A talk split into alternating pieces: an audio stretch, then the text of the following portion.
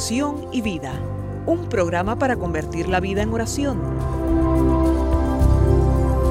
Hay un dicho entre nosotros que dice así, dime cómo rezas y te diré cómo vives. Dime cómo vives y te diré cómo rezas.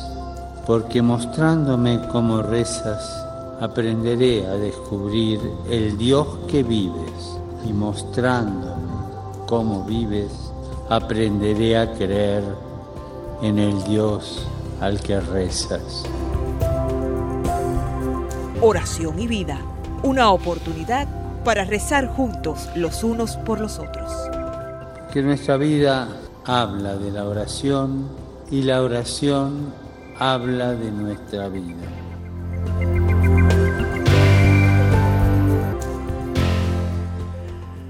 Ven Espíritu Santo, llena los corazones de tus fieles y enciende en ellos el fuego de tu amor. Envía tu Espíritu Creador y renueva la faz de la tierra.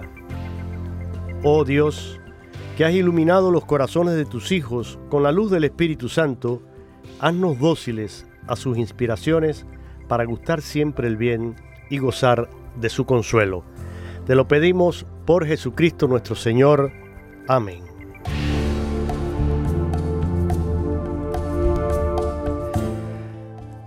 Una vez más, con alegría, con esperanza, les doy la más cordial bienvenida a este su programa Oración y Vida en este viernes en el que ya nos acercamos al fin de semana y continuamos avanzando en esta hermosa eh, en este hermoso tiempo litúrgico que es el Adviento, tiempo que nos regala la liturgia para prepararnos a recibir a Jesús en la Navidad.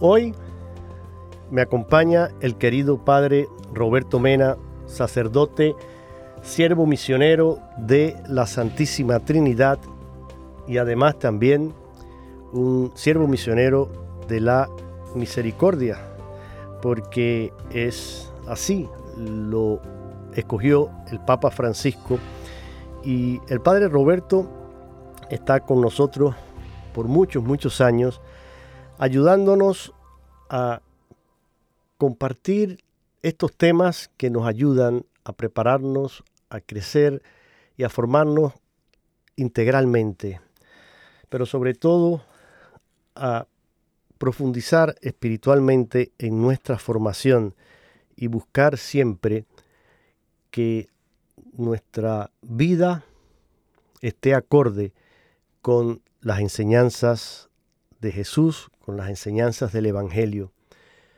Padre Roberto, una vez más le agradezco en nombre de toda la audiencia el que esté aquí con nosotros, a pesar de sus muchas obligaciones. Todo sacerdote está bastante cargado casi siempre de trabajo y sobre todo en este tiempo litúrgico hay eventos extras, hay reuniones, hay encuentros, hay retiros, hay siempre una serie de actividades que se van sumando, pero aún así usted siempre mm, dice presente y de verdad de corazón le agradezco su generosidad, el que esté con nosotros y sobre todo tratando ahora este ciclo nuevo que iniciábamos teniendo como telón de fondo este trienio que nos propuso la Conferencia Episcopal Norteamericana para mm, tratar en toda la iglesia de que se dé un reavivamiento espiritual en la Eucaristía, para que haya un profundizar en el misterio de la Eucaristía y que ese reavivamiento eucarístico nos devuelva la, fe, la esperanza, el amor a Cristo Eucaristía. Gracias, eh, Padre Roberto, por estar eh, hoy con nosotros. Pues le damos gracias a Dios que nos ha dejado el regalo de la Eucaristía y bien que los obispos de Estados Unidos han establecido que tengamos este tiempo de reavivamiento en nuestra fe eucarística. Por eso, pues es una bendición que lo tengamos en este país. Así es, padre. Eh, lo estoy escuchando bien, aunque no sé, cuidado con eh, los movimientos o eh, porque a veces se escuchan algunos ruidos y puede que eso interfiera con lo que usted esté diciendo. Pero gracias a Dios hasta ahora creo que vamos bien. Mire, hoy vamos a iniciar entre este material que hemos venido preparando y del cual pues ya hemos tocado varios puntos, comenzando como lo hicimos con el catecismo de la iglesia y todo lo referente a el sacramento de la Eucaristía. Fuimos viendo mm, así estos puntos, vimos también eh, cómo los santos vivieron eh, la Eucaristía y, eso también nos ayuda. Y, por supuesto, es imposible que en uno o dos programas podamos agotar la riqueza de todos esos temas, pero son tres años, podemos volver sobre ellos y ir profundizando un poquito más en cada uno. Hoy vamos a tocar un tema que resulta interesante, pero puede también ser motivo de confusión o puede también Mm, llevarnos a eh, distraernos de lo que es la esencia de la Sagrada Eucaristía. Para introducir el tema de hoy, quiero que escuchemos este audio. Santo eres en verdad, Señor, fuente de toda santidad. Por eso te pedimos que santifiques estos dones con la efusión de tu Espíritu de manera que se conviertan para nosotros en el cuerpo y la sangre de Jesucristo nuestro Señor, el cual cuando iba a ser entregado a su pasión, voluntariamente aceptada, tomó pan. Dándote gracias lo partió y lo dio a sus discípulos diciendo, No agaches la mirada, levanta tu vista, contémplalo, Él es el Rey de Reyes.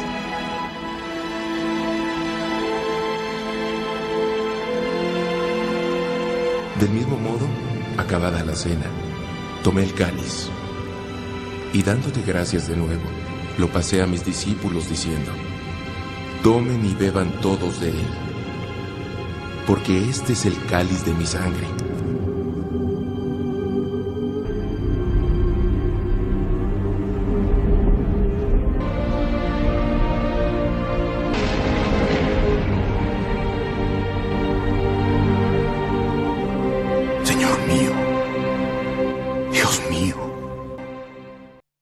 Hasta aquí este breve audio que si se dieron cuenta comienza, son las palabras de la consagración y comienza con un sacerdote pronunciando la palabra sobre el pan y luego entra una voz femenina que invita a alabar, a contemplar a Jesús ahí presente en esa hostia que se eleva, pero después entra otra voz masculina como si fuera Cristo en la última cena pasando el cáliz a sus discípulos en la consagración del vino.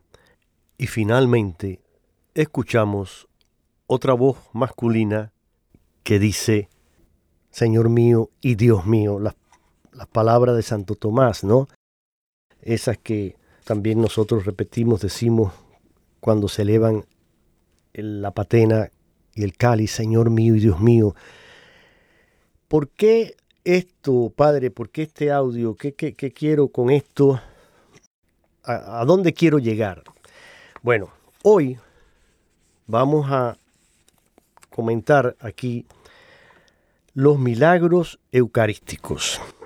Y sabemos que a lo largo de la historia de la iglesia han ocurrido muchos milagros eucarísticos. Hoy, para comentar este tema vamos a hacer también, Padre Roberto, ciertas aclaraciones de manera general y luego después iremos entrando en detalle en algunos de estos milagros, pero quisiera, para comenzar, mi querido Padre Roberto, citar del Diccionario de Términos Religiosos y Afines, bajo la palabra milagro, lo que dice textualmente, y dice así, milagro, en latín miraculum, que viene de mirari, igual a extrañarse. Entonces dice, el milagro es un suceso que a causa de su carácter extraordinario anuncia al hombre en forma de signo el amor personal de Dios. Lo importante es su fuerza para remitir a Dios y conducir al hombre a la salvación. Hoy se presta mucha más atención a su relación con la fe que a su incidencia sobre las leyes naturales. En los Evangelios, las curaciones y demás hechos extraordinarios de Jesús son llamados milagros, poderes, prodigios, signos. Se detallan unas 25 curaciones, tres resurrecciones, nueve milagros sobre elementos naturales, el calmar la tempestad, la pesca milagrosa, las multiplicaciones de, los panes y los peces, el cambio del agua en vino en las bodas de, Caná, eh, y la moneda en, la boca del pez, caminar sobre las aguas, etc. Jesús concedió el don también de hacer milagros a sus discípulos y vemos en los hechos de los apóstoles cómo estos discípulos también obraban prodigios. En fin, que mm, el milagro como tal es precisamente ese suceso que tiene un carácter extraordinario, que eh, va más allá de las leyes físicas, naturales, y que no, no se encuentran una explicación lógica y razonable desde el punto de vista de, la ciencia y de las leyes que, rigen y gobiernan el comportamiento de, por ejemplo, la, naturaleza, ¿no? Eh, entonces, cuando hay una, un hecho así como este, y se comprueba, se investiga, se analiza, y al final no existe una prueba como han sido tantos milagros de curaciones que eh, conocemos en los santuarios marianos, por ejemplo, y después de una revisión médica mm, no hay explicación, la medicina no puede explicar cómo esta persona pudo curarse de esa manera cuando ya incluso estaba desahuciado, ya se esperaba que, la muerte era lo, que vendría, sin embargo, estas personas milagrosamente quedan curadas. Pero repito, eh, a lo largo de los años, eh, el padre Roberto lo sabe porque además estoy segurísimo que ha visitado lugares como, como yo tuve también la oportunidad de ver algunos, visitar un par de lugares donde se conservan estos milagros eucarísticos. A lo largo de la historia de la iglesia han habido muchos. Pero padre Roberto, me gustaría que para centrarnos un poquito veamos también, basado en este artículo que compartimos que tiene que ver con eh, Monseñor Rafaelo Martinelli, que es rector del Colegio Eclesiástico Internacional San Carlos y también oficial de la Congregación para la Doctrina de la Fe, y señala en este interesante artículo lo que él llama límites que pueden tener los milagros eucarísticos si no se entienden correctamente. Monseñor Martinelli no solo habla de estos límites, sino que también presenta los aspectos positivos.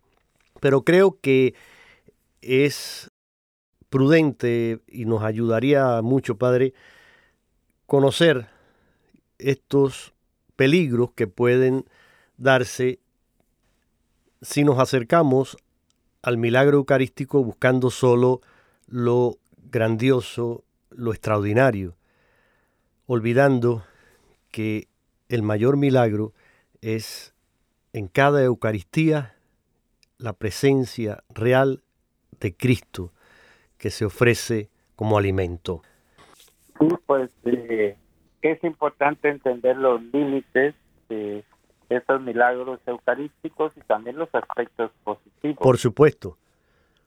Nuestra fe no está fundada sobre milagros eucarísticos, sino sobre el querigma, el anuncio de Jesucristo muerto y resucitado, contenido en la fe gracias al Espíritu Santo.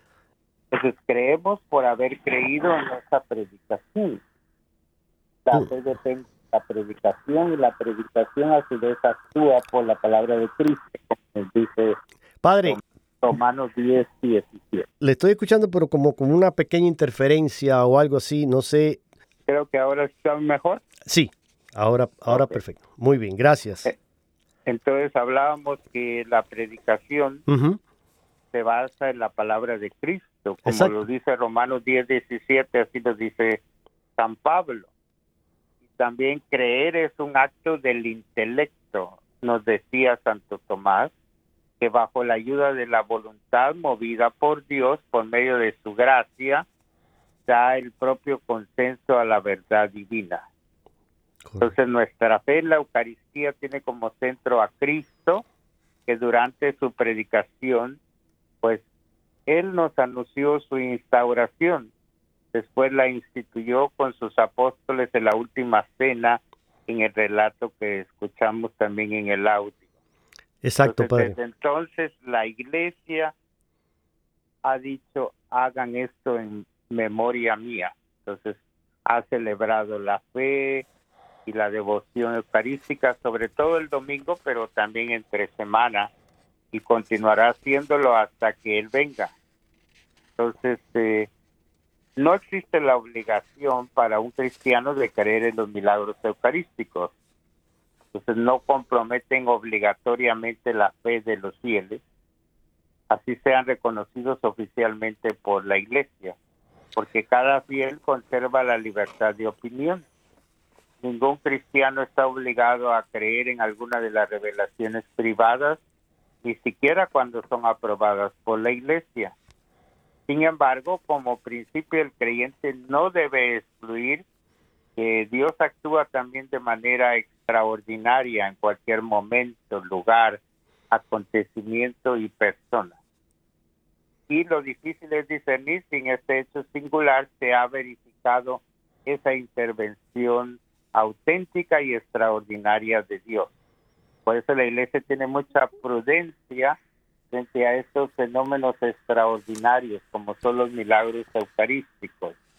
Y eso es plenamente justificado porque se puede caer en distintos riesgos, entre otros puede ser que suponer que Dios se ha olvidado de decirnos cualquier cosa en la institución de la Eucaristía, hacer pasar a un segundo plano la Eucaristía dominical o los relatos eucarísticos, o atribuir excesiva importancia al aspecto milagroso extraordinario, teniendo como consecuencia la desvalorización de lo cotidiano en la vida del creyente y de la iglesia. Y Jesús, por ejemplo, no le gustaba cuando querían nada más difundir sus milagros o lo buscaran a él nada más por lo que él hacía.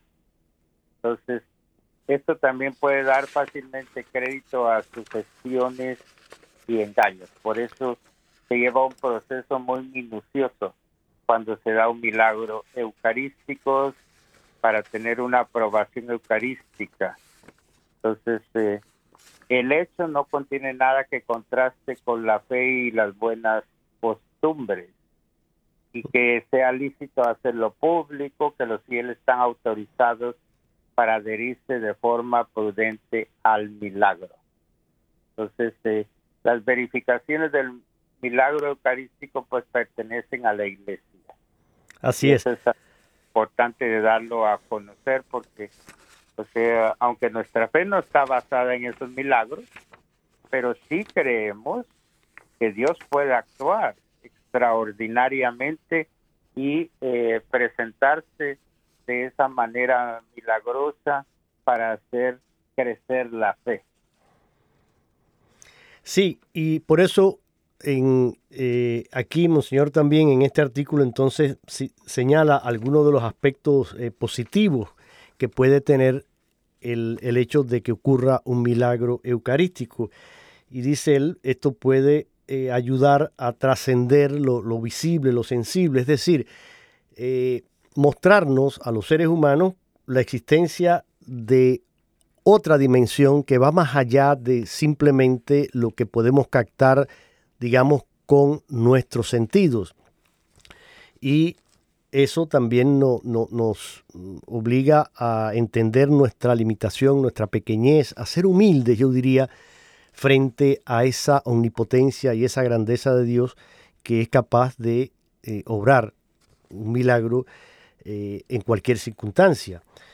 Por otro lado, eh, pues eso mm, nos lleva también a propiciar una ocasión para hablar en nuestra catequesis de lo que es la revelación pública y de su importancia para la iglesia y el cristiano.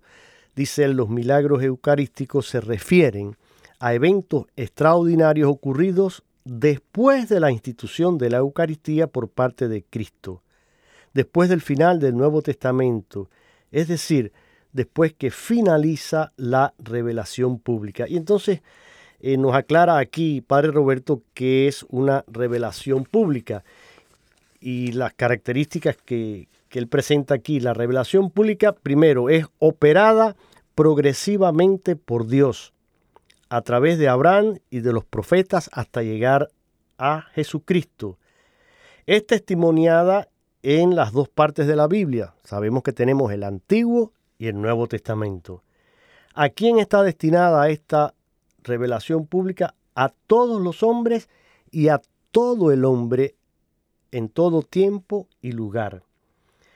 Es radicalmente diferencia, eh, perdón, diferente por esencia y no solo por grado de lo que llamamos una revelación privada. Conocemos que muchos santos han tenido revelaciones privadas y aunque han sido verificadas y, comprobadas, incluso aprobadas, pero no es, como mismo no estamos llamados a creer en, estos milagros o en estas revelaciones de este tipo, pues tampoco en, en, el caso de estas revelaciones privadas. Y esta revelación pública concluye con Cristo en el Nuevo Testamento al cual pues la iglesia está totalmente vinculada. Entonces, ¿por qué se concluye con Cristo, Padre Roberto?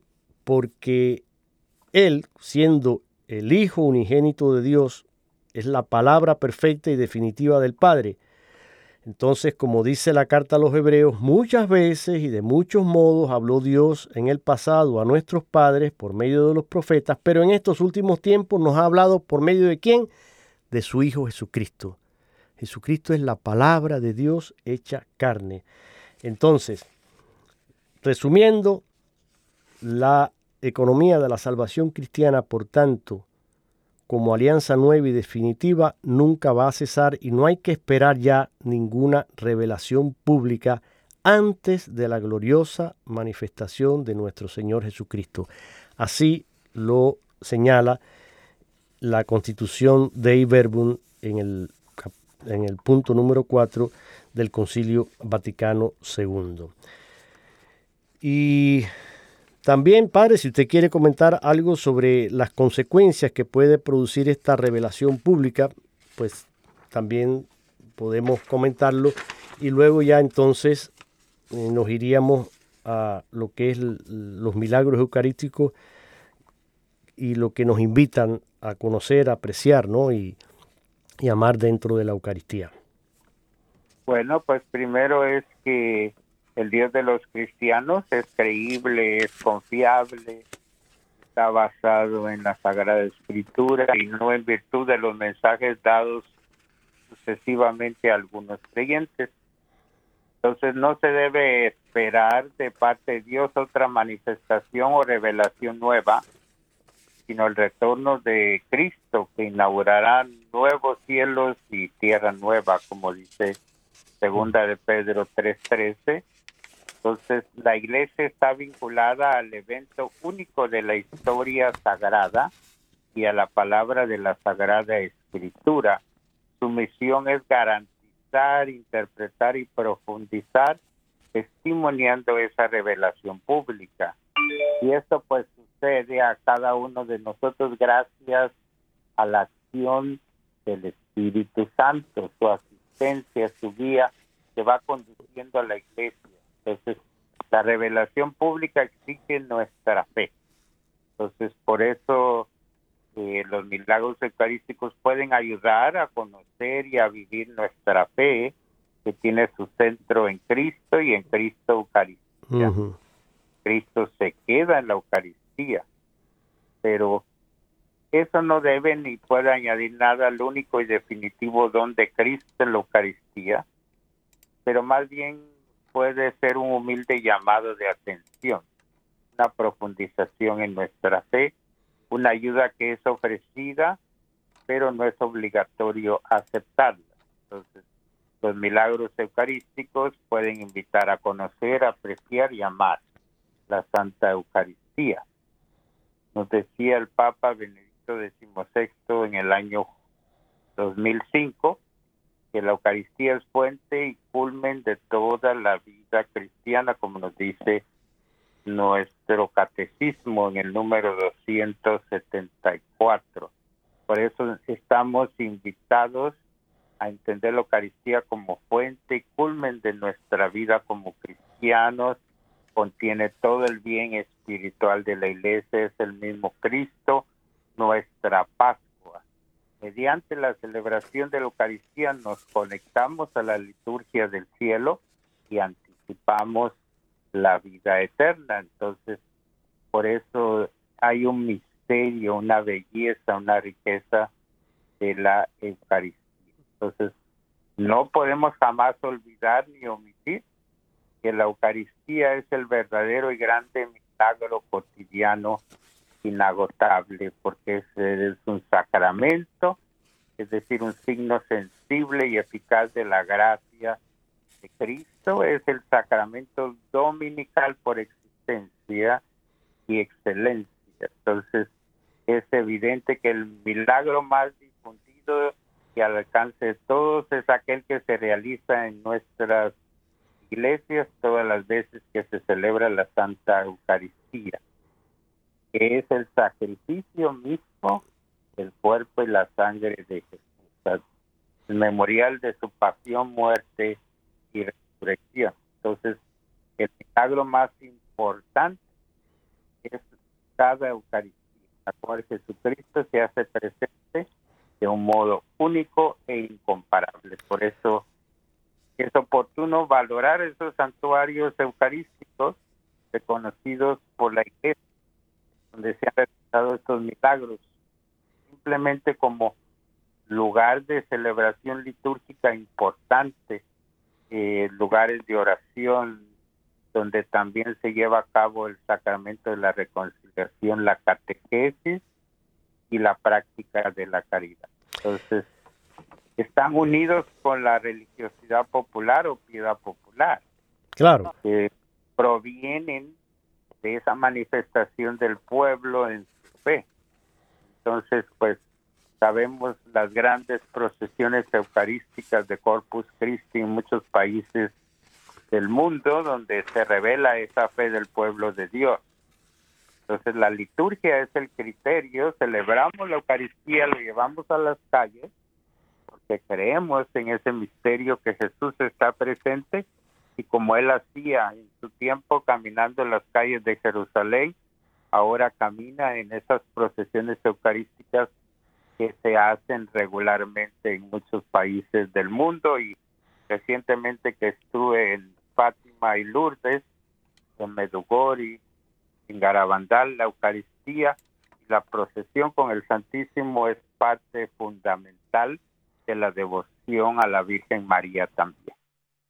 Mire, ahora con todo esto que usted nos ha dicho, creo que llega el momento de hacer una pausa y que esta canción que vamos a escuchar nos ayude también a profundizar en este amor a la Eucaristía, pero teniendo en cuenta esto que usted nos decía al final, inspirado y, reflexionando sobre este artículo de eh, Monseñor Rafaelo Martinelli, el más grande milagro es el que se realiza en cada Eucaristía, en cada celebración de la Eucaristía, ese milagro de amor de Jesús, ese recordar y revivir su pasión, su muerte y resurrección y ser partícipes nosotros como testigos allí de esa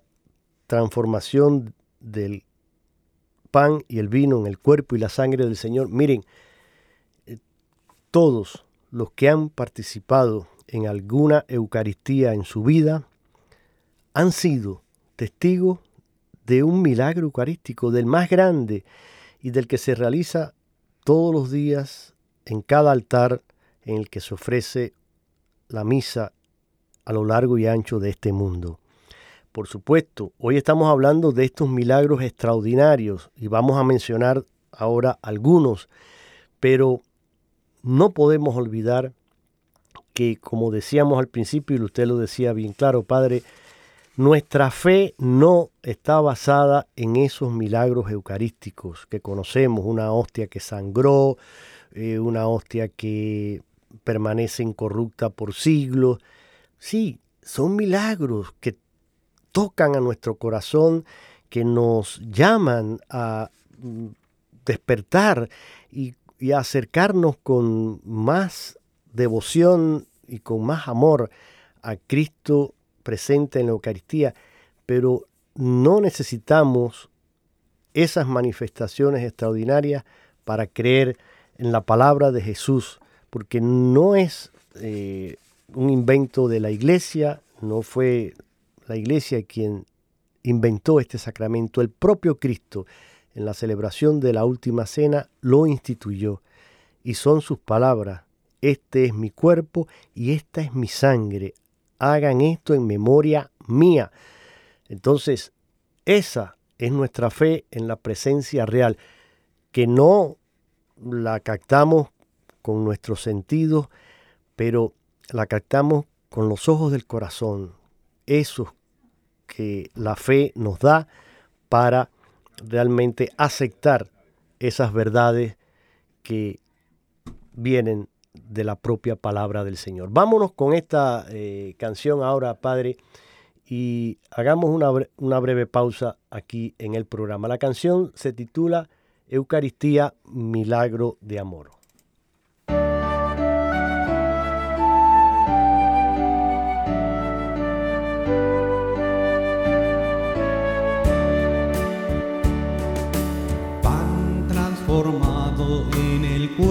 De Cristo, vino transformado en la sangre del Señor.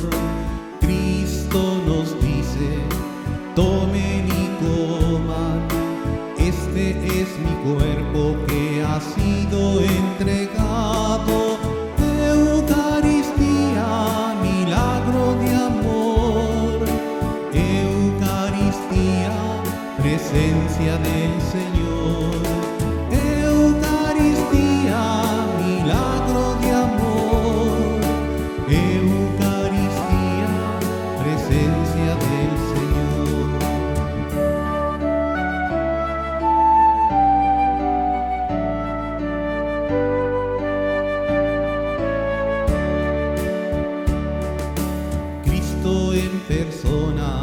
Nos viene a liberar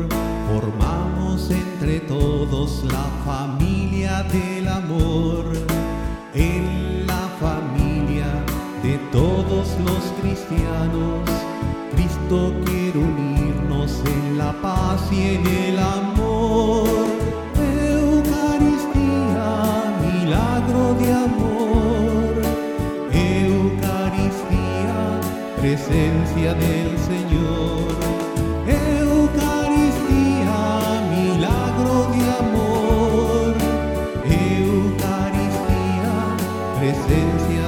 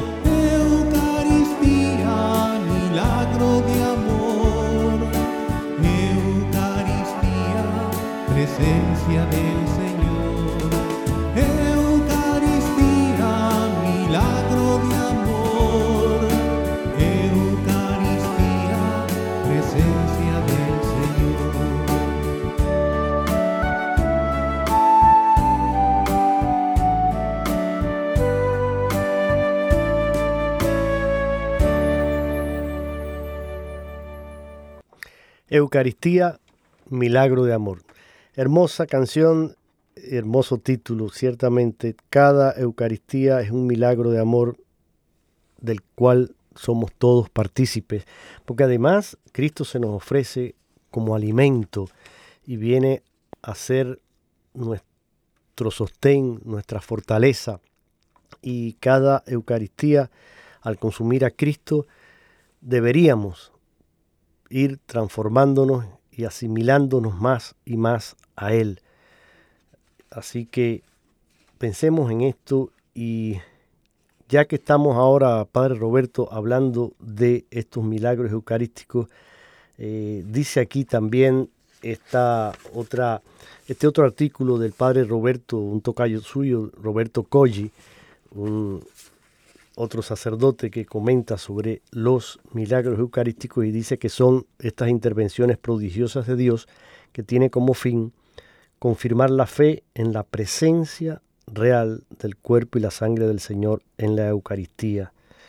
Y pues claro, mm, todos sabemos esta doctrina ¿no? católica con respecto a la presencia real de Cristo en la Eucaristía este es mi cuerpo, esta es mi sangre. Es decir, la sustancia del pan y del vino se transforman en el cuerpo y la sangre del Señor.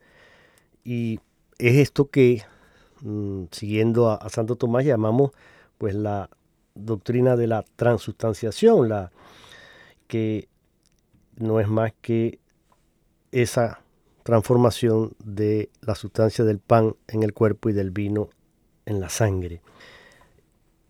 Aunque conservan las especies estas de pan y vino, conservan las apariencias, sin embargo, su esencia es cambiada. Y eso es un milagro que se da cada vez que se celebra la Eucaristía. ¿Qué más nos dice aquí, Padre Roberto? Bueno, pues eh, y esa transustanciación no puede ser experimentada en absoluto nada más por los sentidos, pero la, es la fe la que nos asegura esa maravillosa transformación y estos milagros eucarísticos buscan confirmar esta fe que se funda en las palabras Jesús de que esto es mi cuerpo, esto es mi sangre. Por eso los teólogos medievales, sobre todo Santo Tomás de Aquino, han profundizado en este tema de los milagros eucarísticos y le ha dado muchas buenas interpretaciones, incluso pues todos los himnos eucarísticos que fueron eh, elaborados por Santo Tomás de Aquino. Entonces, él dice que el cuerpo y la sangre que aparecen luego del milagro se deben a la transformación de las especies eucarísticas, es decir, de los accidentes, y no tocan la verdadera sustancia del cuerpo y la sangre de Jesús. Es decir, la especie del pan y el vino vienen transformadas milagrosamente en una especie de carne y sangre sin embargo, el verdadero cuerpo y la verdadera sangre no son aquello que aparece, sino aquello que aún antes del milagro estaba escondido en esa especie de pan y vino, lo cual continúa existiendo de una manera escondida bajo las especies de la carne y de la sangre. Eso es muy importante porque yo creo muchos fieles hasta el día de hoy pues eh, tienen esa fe eucarística, a veces no se hacen las preguntas de que cómo se da esa transformación, simplemente lo creen.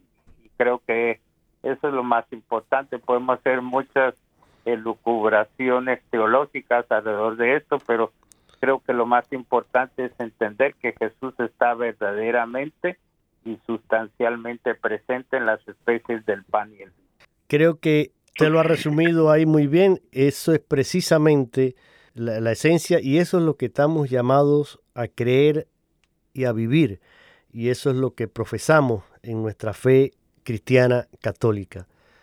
Que Cristo, su cuerpo, su alma, su sangre y su divinidad están presentes realmente ahí, en ese sacramento que llamamos Eucaristía. Y quiero, mm, Padre Roberto, que escuchemos esto antes de em, comenzar a, mencionar algunos de estos milagros. Les invito también a escuchar este breve audio. Dios se manifiesta en el Santísimo Sacramento a todos los hombres de todo el mundo y de todas las épocas. Se revela indefenso y a la vez con todo su poder. Y en numerosas ocasiones Jesús sacramentado se ha presentado de formas extraordinarias. Los milagros eucarísticos más frecuentes son aquellos en los que la hostia consagrada se convierte en sangre visible. En otros milagros, la hostia se mantiene incorrupta durante cientos de años. También encontramos aquellos en los que la hostia se ha expuesto al fuego, pero no se ha quemado.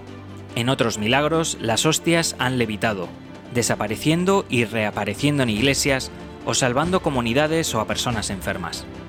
Hay anécdotas de milagros eucarísticos desde los principios del cristianismo y que siguen ocurriendo hoy en día. Aunque no todos han sido comprobados científicamente, hay muchos que sí lo han sido. Uno de los milagros más recientes tiene como protagonista al Papa.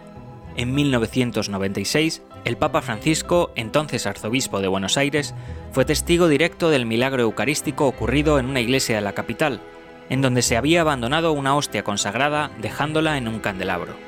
El sacerdote, en lugar de consumirla, decidió colocarla en un recipiente con agua en el sagrario de la capilla del Santísimo Sacramento, esperando que se disolviera. Pero pocos días después, la hostia se había convertido en una sustancia sanguinolenta. Examinada científicamente, resultó ser una muestra de un corazón humano vivo, sometido a estrés severo, traumatizado o golpeado, que era imposible científicamente que se hubiera mantenido en agua conservando sus células con vida. El laboratorio informó además de que la muestra de tejido parecía estar aún con vida, ya que las células se movían o latían como lo harían en un corazón humano vivo. El cardiólogo forense que la analizó dijo, el material analizado es un fragmento del músculo del corazón que se encuentra en la pared del ventrículo izquierdo, cerca de las válvulas. Este músculo es responsable de la contracción del corazón. El músculo cardíaco está en una condición inflamatoria y contiene un gran número de células blancas de la sangre. Esto indica que el corazón estaba vivo en el momento en que se tomó la muestra. Es más, el corazón había estado bajo estrés severo como si el propietario hubiera sido severamente golpeado en el pecho. Algo parecido ocurrió en Venezuela el 8 de diciembre de 1991, durante la vigilia del Día de la Inmaculada Concepción. El padre Oti Osa celebraba la Santa Misa en la capilla del santuario de Betania. Al momento de la consagración, la sagrada hostia comenzó a sangrar. El padre Oti explica lo ocurrido. Partí la hostia en cuatro partes. Cuando miré el platillo, no podía creer lo que veían mis ojos. Vi una mancha roja formándose en la hostia, y de ella comenzaba a emanar una sustancia roja, de modo similar a la manera que la sangre sale de una perforación. Después de la misa tomé la hostia y la protegí en el santuario. Al día siguiente, a las 6 de la mañana, observé la hostia y encontré que la sangre era fluida y luego empezó a secarse. Sin embargo, hasta hoy todavía luce fresca. Asombrosamente, la sangre está solamente por un lado, sin pasar al otro lado, a través de la excesivamente delgada hostia. Una muestra del líquido que emanó del centro de la hostia partida fue analizada en laboratorio, comprobándose que es sangre humana. La hostia se conserva en la localidad de Los Teques, en el convento de las religiosas agustinas recoletas del Corazón de Jesús, donde es expuesta para la adoración de los fieles y es visitada por numerosos peregrinos. Esto es un breve audio, Padre Roberto, que lo he tomado del canal católico Rosario de las 11 pm. Eh, y es más largo, va relatando algunos eh, de los otros milagros eucarísticos famosos. Escogí este fragmento, pero esto nos da una idea, una muestra de cómo estos milagros se han ido, eh, digamos, popularizando a lo largo del, del mundo unos más que otros, unos son más conocidos, unos son más famosos, pero en realidad yo creo, Padre Roberto, y vamos ahora, ya nos queda muy poco tiempo, creo que incluso para el próximo programa vamos a, poder eh, mencionar algunos de, estos milagros tan conocidos y tan importantes, pero hay algo que sí quisiera eh, aquí para terminar que tuviéramos en cuenta. Y es como, ¿qué podemos en realidad nosotros sacar como conclusión? ¿Qué enseñanza podemos mm, realmente sacar de estos milagros eucarísticos? Primero que todo, Dios no permite a sus ministros la más mínima duda sobre el misterio central de nuestra fe.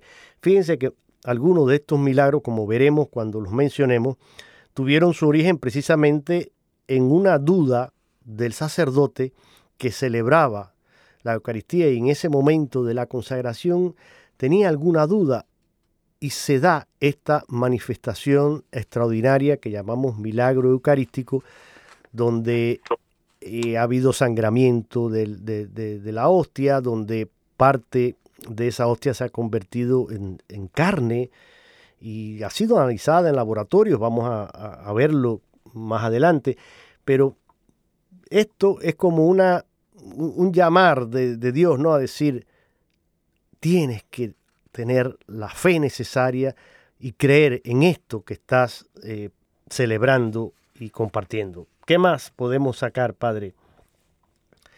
Luego que Dios está siempre presente en el Santísimo Sacramento, ser adorado para la vida y la salud de las personas, de cuerpo y alma de las personas. Entonces, por eso el Santísimo Sacramento es fuente de sanación, donde quiera que se encuentre. Mm, sí. Presente y como lo digo, ya presente en su tiempo, Jesús caminando en las calles, sanando a las personas, que sigue haciendo hasta el día de hoy. Toda la creación se rinde ante su creador y redentor. Por eso en mi país de Guatemala se ponen unas alfombras hechas de flores y de frutas ante el Santísimo Sacramento, indicando cómo toda la creación le rinde un homenaje a Dios.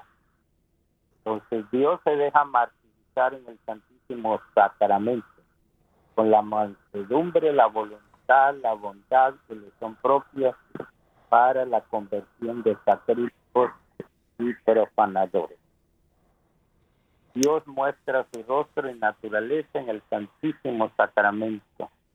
Se manifiesta en ese Santísimo Sacramento a todas las personas de todo el mundo, de todas las épocas. Y quería decirles que uno de los pecados que como eh, yo como ministro de Dios, pero sobre todo como misionero de la misericordia puedo perdonar es la profanación de las especies eucarísticas. Es, es un pecado que está reservado al Santo Padre, pero que Él ha deseado que los misioneros de misericordia también perdonemos ese pecado. Entonces, eh, por eso me siento conectado con las personas que tal vez eh, han cometido pecados de profanación al Santísimo por ignorancia, algunos simplemente pues para robar el Santísimo Sacramento. Entonces, pero lo importante es que las personas eh, le pidan perdón a Dios y se acerquen al sacramento de la reconciliación, sobre todo en este tiempo de Adviento y la Navidad.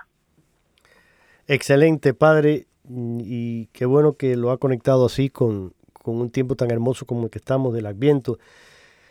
Y pidamos a nuestra Madre María, ella que fue el, el primer sagrario, porque ella en su vientre concibió a Jesús, ahí lo tuvo, y Jesús se encarnó en el seno virginal de María, y ahí ella lo, tuvo, recordemos en su visita a, a su prima Isabel, como Juan Bautista salta de gozo y de alegría al saber que Jesús está allí. Eh, es una manifestación de, la presencia esa de Jesús y pidamos entonces a María, reina del Adviento, María, reina de, de la esperanza, que nos ayude a aumentar nuestra fe en su Hijo Jesús y que cada Eucaristía en la cual participemos, que lo hagamos con todo el amor y procurando tener un corazón limpio, puro, para recibir a Cristo que quiere venir a morar en cada uno de nosotros y hacer nuestro alimento. Gracias, Padre Roberto, por haber estado aquí con nosotros Desafortunadamente llegamos al final del programa, el tiempo es corto, pero en futuros programas vamos a continuar con el tema y compartiremos con ustedes algunos de estos famosos milagros eucarísticos que son venerados en varias iglesias alrededor del mundo.